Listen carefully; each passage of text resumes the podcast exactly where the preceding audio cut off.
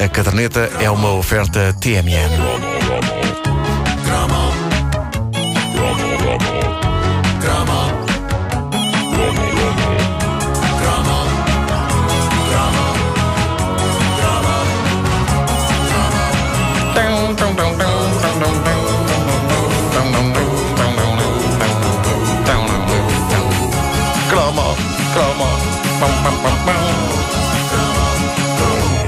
Permitam-me que, que vos apresente mais uma das minhas obsessões de infância e juventude Permitido. no, no arranque dos anos 80. Permitem? Sim. Vamos Eu, eu ainda não, ainda não. Estou então, a pensar ainda. Estou-. Olha, olha, um mas espera, ah, é, Estou é verdade. sim. Vou aproveitar esta pausa Sim. só para dizer, porque eh, continuam a chover mails nesse sentido. Quem quiser o, o autocolante oficial da caderneta de cromos, quem estiver na zona da Grande Lisboa só tem que passar pelas instalações da rádio comercial e nós oferecemos. É só chegar ali à recepção. Sampaio. Pina 24. É, não Sim. tem nada que saber. Quem está fora de Lisboa, manda um mail e nós vamos passar cerca de 27 mil dias em envi- enviar autocolante. Mas prometemos que vamos tentar enviar Claro. a toda a gente, ok? Claro Feito este sim. recado, avancemos.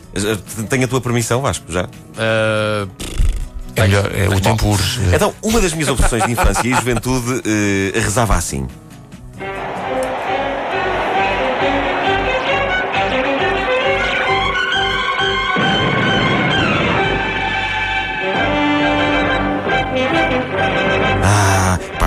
Olha a narração.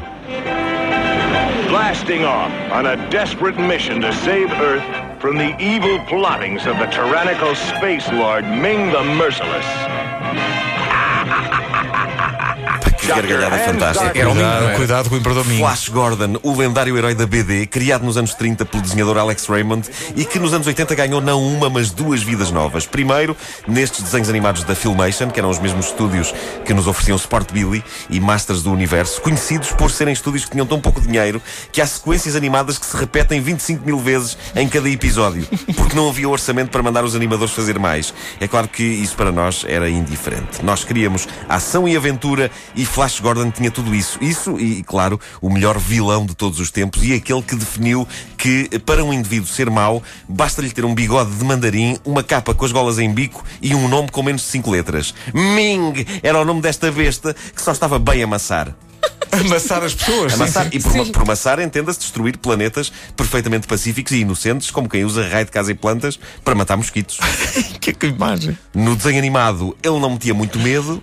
Eu eh, geralmente meço o medo que um vilão me provoca pela quantidade de pães com tule e creme que eu deixava a meio eh, durante um episódio de uma série, à hora do lanche. E lembro-me que durante Flash Gordon, no desenho animado, as carcaças marchavam por inteiro. O pior foi quando, em 1980, nós o vimos, a Ming, finalmente como um ser de carne e osso e ainda por cima interpretado em tom ameaçador pelo lendário Max von Sydow, o ator de O Exorcista, por exemplo.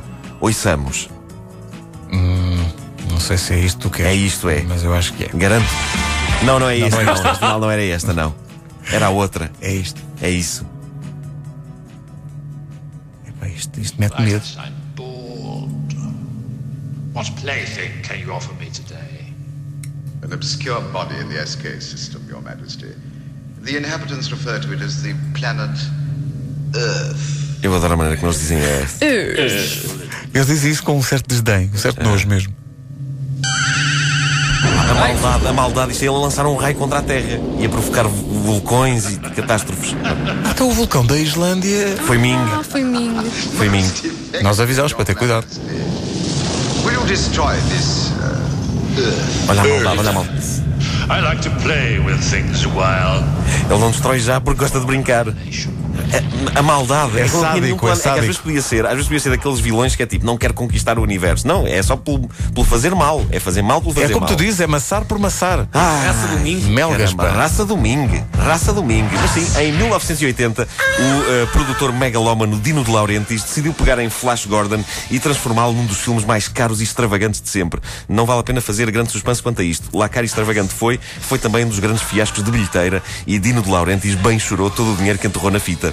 Seja como for, quem não viu Flash Gordon no cinema na altura não sabe o que perdeu. Porque para mim o filme era e ainda é absolutamente perfeito. Sim, é, é tão colorido e alucinado como um exército de travestis sob o efeito de LSD dançando no palco do pavilhão Atlântico. Meu Deus! Mas, é, é aí que reside o seu encanto. Aí e na coisa mais arrojada do filme, mais arrojada até que os cenários e o guarda-roupa, que é o facto de terem contratado para o papel de Flash Gordon o, vamos chamar-lhe, ator, vá, mais inepto do mundo, Sam Jones, que, por alguma razão, nunca mais vimos no cinema. Ele tinha tanto jeito para as artes de representação como uma cómoda. Embora eu tenha visto uma vez uma cómoda a representar Beckett e não se saiu nada mal. Bom, uh, uh, agora, que mesmo com o pior Flash Gordon que se podia desejar, o filme consiga ainda assim ser, e reparem bem no termo técnico, super espetacular. Uh, isto só prova como é uh, dos fiascos mais injustos da história. E não estou a ser irónico, meus amigos, preparem-se para a bomba que aí vem. Eu penso que vi mais vezes o Flash Gordon do que a Guerra das Estrelas.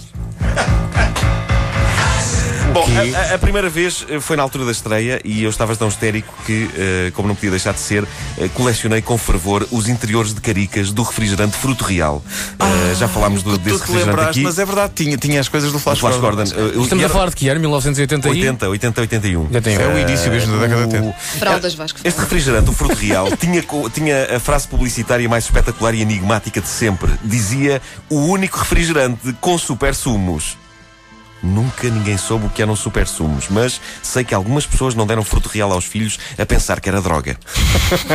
Dentro das caricas saíam então umas imagens do Flash Gordon que depois se colavam num póster e que, tal como os interiores das caricas do Homem-Aranha, de que falei aqui em tempos, uhum. quando colados todos no dito póster, davam direito a brindes, segundo aquele método maluco de ir atrás de uma caminhonete do fruto real para que o condutor confirmasse que tínhamos de facto os interiores das caricas na totalidade e nos desse ali mesmo o brinde. Mas qual era o brinde? O que era o quê? Era, era um crachá. E tu tinhas? Não, não tinha. Então, não apanhou a caminhonete? Eu, já, eu, já, eu, era demasiado acanhado para ir atrás da caminhonete do Fruto Real e acanhado? tinha uma atropelasse. Então, mas espera aí, então para que é que colecionavas? Só para ter, só para ter o, o cartaz com as, com as cabeças todas do Flash Gordon ah. lá metidas, só para isso. Mas a verdade é que uh, um jovem fã de Flash Gordon em 1980 podia conseguir a felicidade sem o crachá do Fruto Real, porque havia duas coisas que chegavam para atingir o Nirvana. É preciso ter em conta que, eh, quando, no tempo em que nós fomos ver o Flash Gordon ao cinema, ainda não havia sequer VHS. E, portanto, ir ao cinema naquela altura era uma experiência especial porque ficávamos com a sensação, depois de ver o filme, que poderíamos não mais ver aquele filme nas nossas vidas. Exato, exato. Não tínhamos como guardar, a não ser, eventualmente, muitos anos depois, quando a televisão passasse. Agora, cassetes com os filmes à venda, isso era absolutamente impensável em 1980. Mas nas lojas havia a solução. Nas tabacarias comprava-se a revista com a adaptação do filme A Banda Desenhada, que, na edição portuguesa, tinha um prefácio do lendário Vasco Granja. Ei. E nas discotecas, a coisa mais próxima que tínhamos de ter o filme em casa, o monumental álbum dos Queen com a banda sonora. Nunca se tinha ouvido um disco assim. O disco tinha as melhores cenas do filme de uma ponta à outra. Ai, o disco, o disco tem, tem diálogos tem do diálogos. filme. Tem diálogos, não para de ter diálogos de uma ponta à outra. Todas as faixas têm diálogos. Poupava tempo a escrever letras. Mas é um conceito altamente inovador ah, nessa altura. A pessoa ouvia isto, metia os headphones e ia tipo, é, é, pá, estou a ver tudo, estou a ver tudo. Bom, bastava que um colega tivesse o disco para haver reunião em casa dele, tudo sentado em frente aos giradiscos, a ver o vinil andar às voltas, não havia mais nada para ver, não é?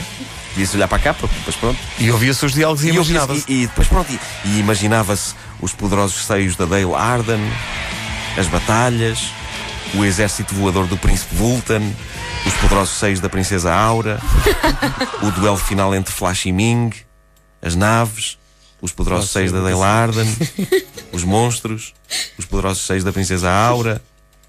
Enfim, Flash Gordon era grandioso e eu posso dizer sem complexos, eu era um flashista.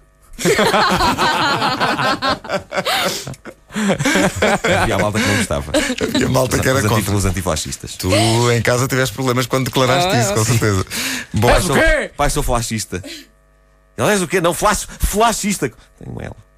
o teu pai. Tenho um filho reacionário. A caderneta de cromos é uma oferta TMN disponível em podcast em radiocomercial.clix.pt e não esqueça, tenha cuidado com o Imperador Ming. É Esse imperador a mim nunca meteu medo. A mim, bravo, bravo. Ficámos a 3 minutos das 9.